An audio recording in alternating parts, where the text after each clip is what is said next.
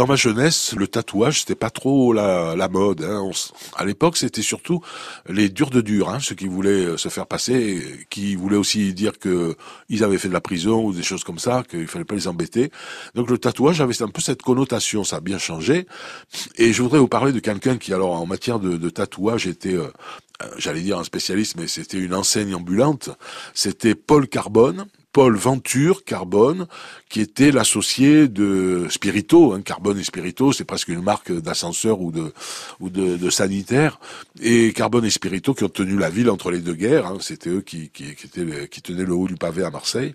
Et Paul Carbone euh, s'était mis dans la tête de, de se tatouer. Alors il avait pris cette habitude d'ailleurs au BATDAF. BATDAF, c'est les bataillons d'Afrique, c'était les bataillons disciplinaires. C'est là où on envoyait faire leur euh, armée euh, les gens qui étaient un peu retors, hein, enfin un peu, un peu beaucoup même.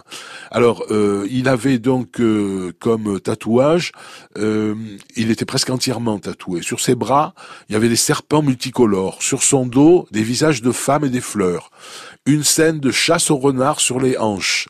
Son cou arborait les pointillés de la guillotine, ça c'était un grand classique, et sa poitrine, une tête de mort entourée des inscriptions Vive Napoléon, vive Laetitia, Austerlitz, Baraka, Honneur et Patrie, Mort aux vaches, bon je le dis, hein, merde, et enfin sur le bas-ventre une inscription prometteuse, Au plaisir des dames.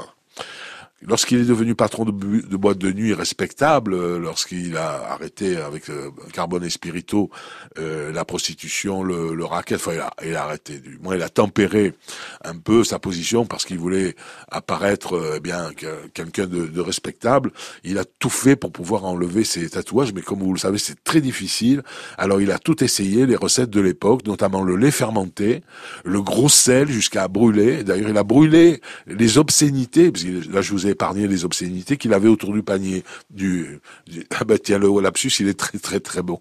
Les, les, les, les tatouages qu'il avait autour du poignet, bien sûr, qu'il montrait au quartier du panier.